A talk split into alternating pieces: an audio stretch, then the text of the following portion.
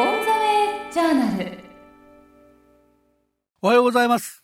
経済ジャーナリストの町田哲です、えー、早速ですが本日のテーマは白洲二郎と女川原発の絆というタイトルで、えー、2月24日に日経 BP 社から発行された私の近所、えー、電力と震災東北復興電力、えー、物語の紹介をしたいと思います。番組の最後にはこの書籍のプレゼントと、えー、今月26日に仙台で行う、えー、出版記念イベントのお知らせもありますので興味のある方は、えー、ぜひ最後までお聞きください、えー、はじめに今日の話の概要ですが、えー、白洲二郎という人物をご存知でしょうか。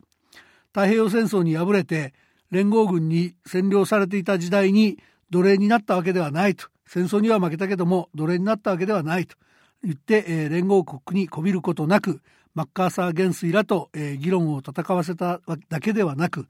えー、吉田茂首相の懐刀としてさまざまな活躍をし満州の植民地支配や戦時経済統制を主導した戦前の商工省の通商産業省現在の、え経済産業省ですがへの脱皮を、え脱皮に尽力したというふうなことも言われる人物であります。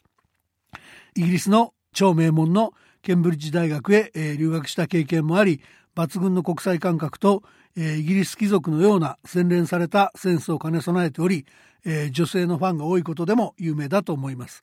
その白洲次郎なんですが、え実は時を超えて東日本大震災から女川原子力発電所を守り抜くことに、えー、貢献したという事実には驚く人が多いのではないでしょうか。えー、女川原発っていうのは、えー、深刻な原子力事故を起こした福島第一原発とは対照的な堅牢さを誇り、えー、住民の避難所の役割まで果たした原子力発電所なんですが、えー、この原発こそ東北電力の初代会長を務めた白洲二郎が創業の仲間と共に埋め込んだ、えー、会社の遺伝子 DNA の、えー、結晶の一つと言っていいような原発なんであります、えー、東北電力は東日本大震災に、えー、遭遇し殉職者を出しながら、えー、原発の安全だけではなく金に糸目をつけずに、えー、速やかに潤沢な電気の供給を再開することによって被災地の復旧復興に貢献しようとしました。えー、この事実に注目して私は、えー、東北電力を、えー、3年にわたって取材し、えー、経営陣や、えー、従業員の人の、えー、人に言えない苦労、えー、その、え、連続を記録した、えー、ノンフィクション「電力と震災。東北復興電力物語を」えー、2月下旬日経 BP 社から出版しました。で今日は、えー、東北電力の復興を語る上で外せない白洲らの、えー、戦後の創業物語の一端などを紹介したいと思います。でそれでは本論なんですがまず白洲二郎と、えー、その、えー、父祖、えー、父おじいさんの話から始めましょう。えー、白洲は1902年明治35年生まれなんですがその明治生まれと思えない卓越した国際感覚は実は祖父と父の2人が育んだものだと私は思います。えー、通説によると白洲家っていうのは江戸時代中期元禄年間に機内の小藩摂津三田藩久喜家に、えー、次郎の八代前の祖先にあたる白洲文丸義房が召し抱えられました。で代々、えー、儒学儒教をもって、えー、藩校の教授を務めたというインテリの家系です。えー、ご存知の方も多いと思いますが久喜家は水軍の長として織田信長や豊臣秀吉に仕えた大名です。戸様大名であり江戸幕府には気を許せない存在でした。それゆえ家督争いに乗じ摂津三田藩と、えー、丹波綾部藩という海に面してない2つの藩に分割され本拠地の伊勢島から移封される浮き目にあっていました。えー、幕末、えー、三田藩の財政改革と軍備の様式化を実現したばかりか藩を砂漠派から倒幕派に転換させて摂津三田藩久喜家を廃藩置県まで大化なく存続させた功労者が白洲二郎のおじいさんの白洲泰造という人物です。江戸詰めだった泰造はペリー来航に遭遇し情報収集を命じられたことを人生の転機にしました。開国派に転じて、えー、藩政で指導的な役割を担うようになったのです。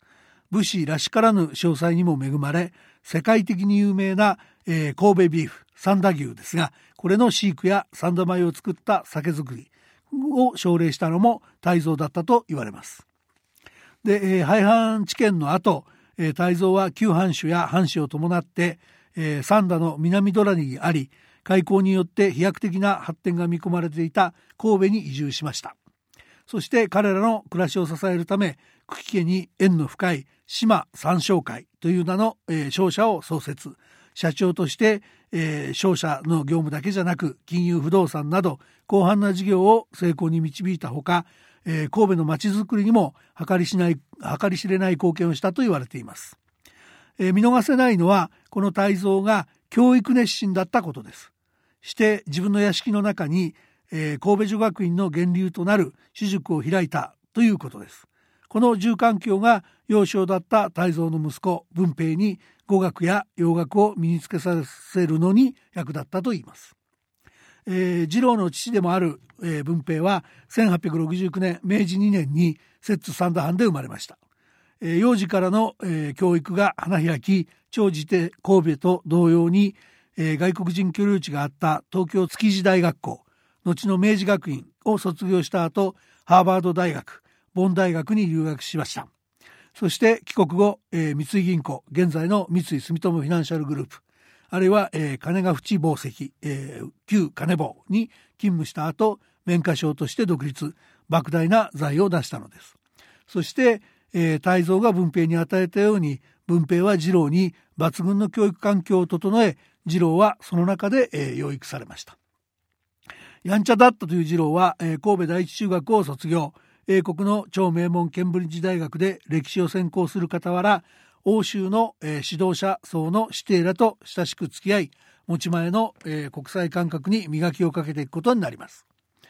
本書の取材過程で大学卒業まで阪神間で、えー、育った私にとっては、えー、非常に興味深かったのが、えー、白洲二郎の生誕の地をめぐる議論でした。というのは白洲は芦屋生まれ。超高級住宅街として知られてますが、えー、芦屋のボンボンというのが、えー、通説になってるんですが最近になってこれを覆す遺説が提起されてたんです、えー、新説を唱えたのは伊丹市文化財保存協会の、えー、雑誌にこの事実を記した郷土史家の、えー、中藩飛鳥氏で、えー、神戸の生まれではないかという説を出していました、えー、同氏は文平が今日構えた神戸芦屋伊丹の土地台帳を丹念に検証。芦屋の屋敷の購入が次郎の誕生から4年経った1906年だった事実を突き止めました。そしてそれ以前に文平が今日構えた神戸こそ次郎が生まれた町ではなかったかと論じているんです。確かにこれまで次郎が生まれたとされていた、えー、芦屋の聖堂町も当時の新興の高級住宅街の一つだったと思われますが、えー、現在芦屋というブランドが確立した今日から見れば二郎の生誕地として、えー、非常にもっともらしい場所ではありますが神戸の山本通り界隈これは当時すでに多くの偉人館が立ち並び華やかな国際都市神戸の顔というべき地区に、えー、発展していたはずですから私自身はこの点を独自に、えー、検証する時間はありませんでしたが新設の説得力に、えー、うならざるを得ないとそういう思いをしたのでした。さて話を急ぎましょう。ここから、えー、白洲二郎と東北電力の馴れ初めに入りますが1951年5月 GHQ が要求した財閥解体。これの延長線上に、えー、電力再編ということが日本で行われまして東北電力が誕生しました。人選は非常に政治的なものだったんですが白洲二郎はその初代会長に就任。えー、東北出身者の和の経営者と呼ばれた内ヶ崎雲五郎社長と二人三脚で会社の基盤づくりに邁進することになります。実はここでもう一つ、えー、私を悩ませたのが会社の舵取りを誰がしていたのかという問題です。経営の舵取りです。というのは通説では白洲二郎が唯一のスター経営者としてリーダーシップを発揮したばかりか内ヶ崎社長とは口も利かないほど犬猿の中だった。という通説が、えー、存在したからです。結構有力な説だったんです、えー、この点について、えー、詳しくは本書をお読みいただきたいと思いますが、え政府の白洲次郎は当時政府の経済安定本部の顧問あるいはサンフランシスコ講和条約締結へ向けた吉田茂首相の首相の密命といった公務で、え当時のえー、白洲二郎は多忙を極めていました。一方の内ヶ崎は、えー、白洲より7歳も年上で東北地方の、え、数多くの労働争議を次々と、え、沈めることに、え、手腕を発揮して和を重んじた経営者として有名な人物です。そうなると、えー、電力会社の経営のプロというべき、えー、内ヶ崎を、えー、電力事業を初めて経験する白洲が押しのけて経営を牛耳ってたというようなことはどうしても私には考えられませんでした。えー、実際に取材してみても白洲は東京に会長室を置かせてそこに常駐しており、えー、仙台で開かれていた取締役会などには欠席しがちだったといった証言もありました。つまり内向きのことは社長に任せ外向きのことに尽力するのがシラスの経営スタイルだったのではないかというふうに私は推察しています。で、えー、ただ、えー、畳川問題というのがありましてこの問題は、えー、白洲と内ヶ崎の2人が、えー、一致協力した、えー、一致協力して取り組んだプロジェクトであろうということが、えー、私の取材の中で、えー、はっきりしてまいりました。この、えー、畳川問題っていうのは、えー、福島県の会津地方を流れる只見川の水力発電所の開発権獲得について、えー、東京電力と、えー、争った、えー、プロジェクトであります、えー、誕生直後の東北電力は、えー、自社管内の福島県ですが、えー、猪苗代湖周辺の水力発電所をごっそり東京電力に持っていかれていて、えー、東北の人々の暮らしと経済発展を支えるのに必要な電気の3分の2ぐらいしか供給する力がありませんでした。もう明日から困っちゃうような状況の中で、えー、会津地方を流れる只見川はいくつもの水力発電所を建設できる有望な土地として、えー、当時の東北電力がどうしても開発権を手に入れたい場所だったわけであります。で戦前東京電力の、えー、冒険になる会社が開発権を持っていたんですがこれは戦中の、えー、電力統合によってその権利は放棄されたはずであるということで新たに、えー、東北電力は、えー、これを取りに行きます。で取りに行った時の使命感の背景には実はその、えー、昭和史に残るクーデター226事件東北電力の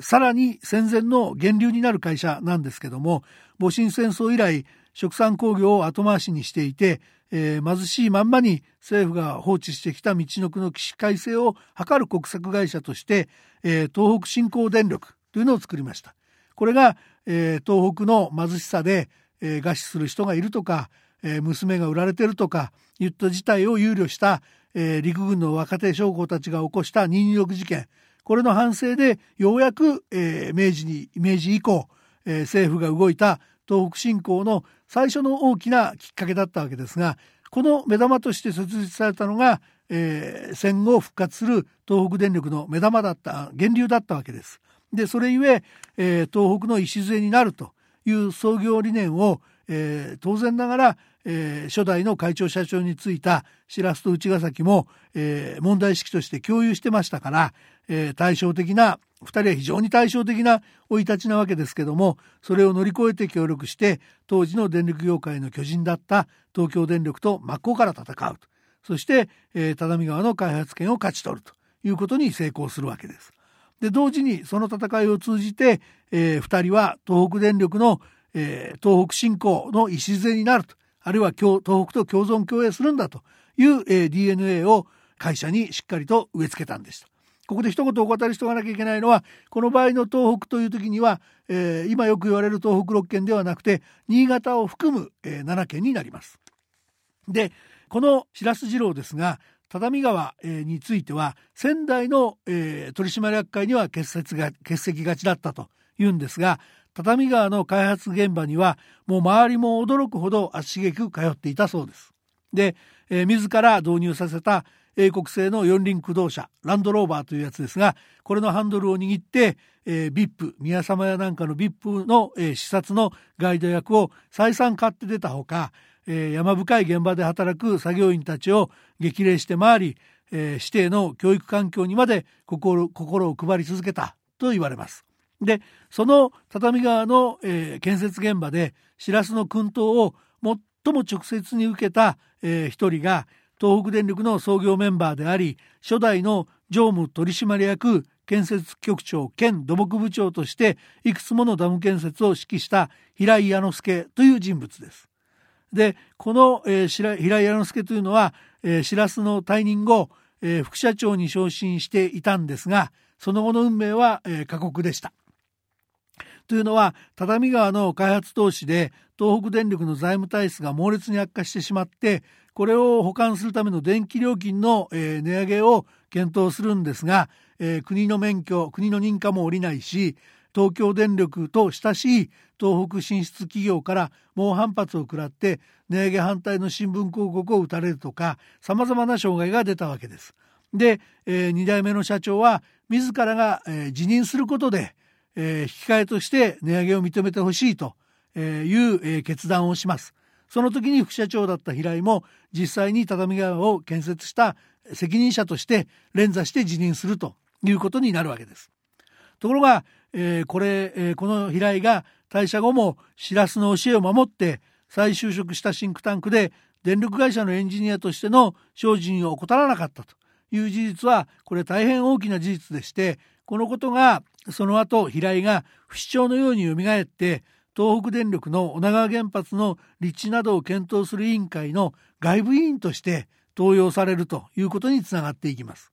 でこの外部委員として、えー、平井が最も強調したのは、えー、東北地方特に三陸沿岸は、えー、昔から、えー、巨大津波に襲われてきた地であるので、えー、原子力発電所の建設にあたっては高台にしか原子力発電所を作ってはいけないんだということを猛烈に主張したわけです。でこのことを、えー、まあ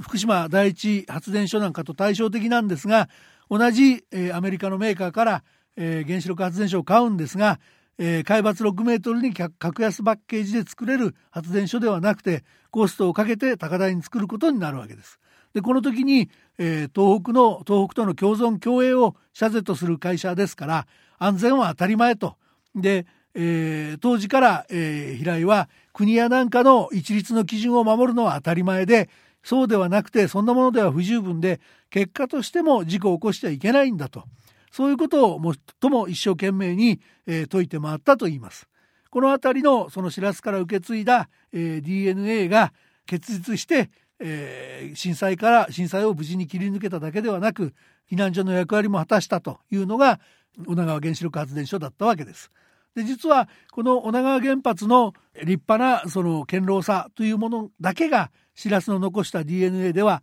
ありませんでシラスや内ヶ崎平井が残したものは、えー、それ以外にもその例えば、えー、震災で電気が届かないと大変だと一日も早く一刻も早く復旧しなきゃいけないっていうので例えば東日本大震災の、えー、2011年3月11日ですが40数分後には、え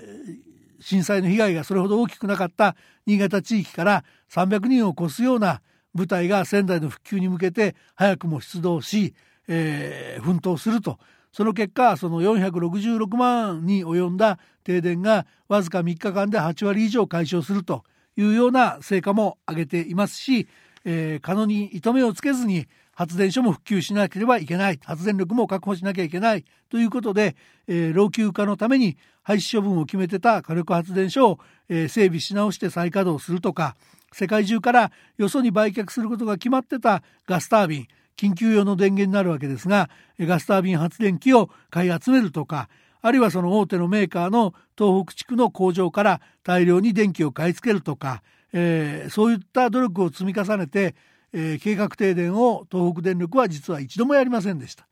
えー、首都圏のことな方ならわかると思いますが東京電力がやった、えー、計画停電が、えー、暮らしや経済に大変マイナスになったことは皆さんご記憶の通りだと思います。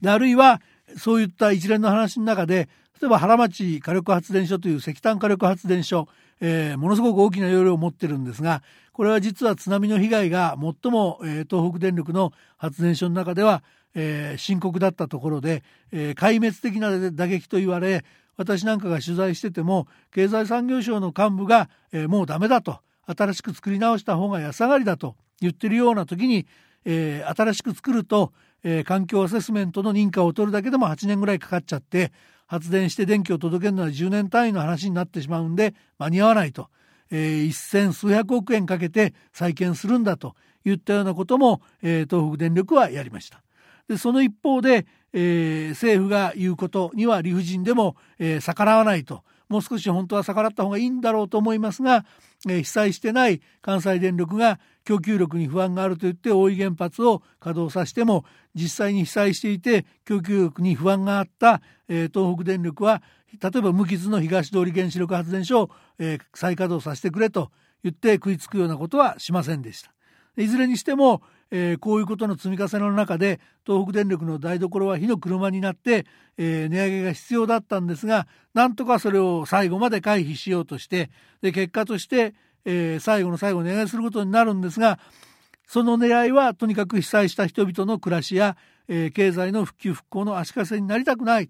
そういうことでなんとか回避しようとして結果大手としては最後。値上げに踏み切るんですが大手としては最後。東京電力の値上げから数えて2年以上経ってからの値上げ。しかも小幅というような状況でした。でこういうことを調べていくと、しらすたちが埋め込んだ DNA あのいわゆるライフラインといいますが水道ガス通信鉄道のようにえー、人々のかけがえ生活にかけがえのないサービスで途切らしちゃいけないんだということで、えー、非常にこの公益事業については使命感が強いと一般的に言われますけどもそういうライフライン企業の中でも特に強い使命感や、えー、特別な教授を持っていたということを、えー、言っていいんだろうと思います。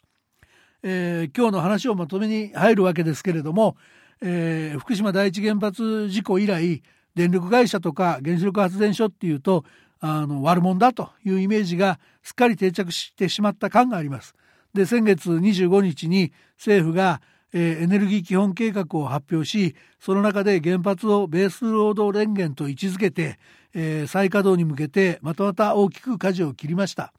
しかし、えー、30キロ圏内の住民の避難計画の策定が義務付けられてないとかえ、いざ原発事故が起きた場合の賠償の枠組みが、え、不備なのに改善されていないとか原発依存度の引き下げの明確なめどがないとか廃炉と使用済み核燃料の処分の道筋がついてないとかいろんなことで必要なはずなのに整ってないものがあるから再稼働は時期尚早じゃないかということを多くの人が、え、自治体や多くの人が考えているというのはこれはまあ理解のできる、え、このまんまじゃまずいんだろうなというのはえー、原発廃止論者でない私なんかでも、えー、感じるところであります。で今のままではおそらく、えー、国策である原発再稼働っていうのは難しいんではないかと思います。そういう時に、えー、今回私が白洲二郎の DNA ということで申し上げましたけどもその個人のあるいは会社の、えー、ヒューマンファクター的な側面要するに自動車でも、えー、運転免許を取るにあたって個人の資質が問われるわけですからえー、再稼働原発を再稼働させるにあたっても、えー、運転する電力会社の資質や、えー、個人の取り組み姿勢といったもの非常に難しいんですがそういうものをきちんと考慮に入れた、えー、審査をするようなことが本当は必要になってるんではないかと思います。えー、こういうその、えー、人のサイドにスポットを当てた、えー、審査っていうのは難しいもんですから政府はこういうことをやりたがりませんけれども本当はそういうことが必要になってるんではないかと私は思います。えー、私が今日この本のお話をさせていただいた理由は、えー、こういう問題点があるこういう理由があるということでもあります。で、えー、最初に、えお約束した2つの告知ですが、えー、初めは私の最新の著作「え電力と震災、え東北振興電力物語」の出版を記念した、えトークショーのご案内です。えー、開催の日時は3月26日水曜日18時から1時間半程度の予定で場所は仙台駅前の e ビーンズの1階森のサテスタ広場で行います。参加方法は純駆動書店、えー、仙台本店3階レジカウンターにて、えー、先着35名様に参加整理券無料を配布いたします。整理券の配布はなくなり次第終了させていただきます。お問い合わせは純駆動書店仙台本店電話番号が022-716-4511までお願いします。えー、もう一度お問い合わせ先だけ繰り返しますと、純駆動書店仙台本店電話番号が022-716-4511です。で次に、えー、私の、えー、この最新の著作のプレゼントのお知らせですが、えー、この番組「オン・ザ・ウェイ・ジャーナル」町田鉄経済ジャーナルをいつも聞いてくださっているリスナーの方5名に出版元の日経 BP 社から、えー、プレゼントさせていただきます。応募方法は番組のホームページから電子メールで町田鉄の著作希望と明記してお申し込みください。締め切りは3月9日日曜日必着分までとさせていただきます。もう一度言いますと、えー、番組のホームページから、えー、電子メールで町田鉄の著作希望と明記してお申し込みください。えー、締め切りは3月9日日曜日必着分までとさせていただきます。えー、中では、えー、感想とか、えー、こんな本を書いてほしいとか以前の著作の感想とか、えー、聞かせていただけると嬉しく思います。えー、最後まで、えー、今日も、えー、お聞きいただきありがとうございました。えー、次回は3月29日土曜日の、えー、スペシャルプログラムでお会いしたいと思います。えー、テーマは3年前に東日本大震災の直撃を受けた東北経済の復旧と復興について、えー、考えたいと思っています、えー、最後までお聞きいただきありがとうございました。お相手は経済ジャーナリストの町田哲でした。それでは、さようなら。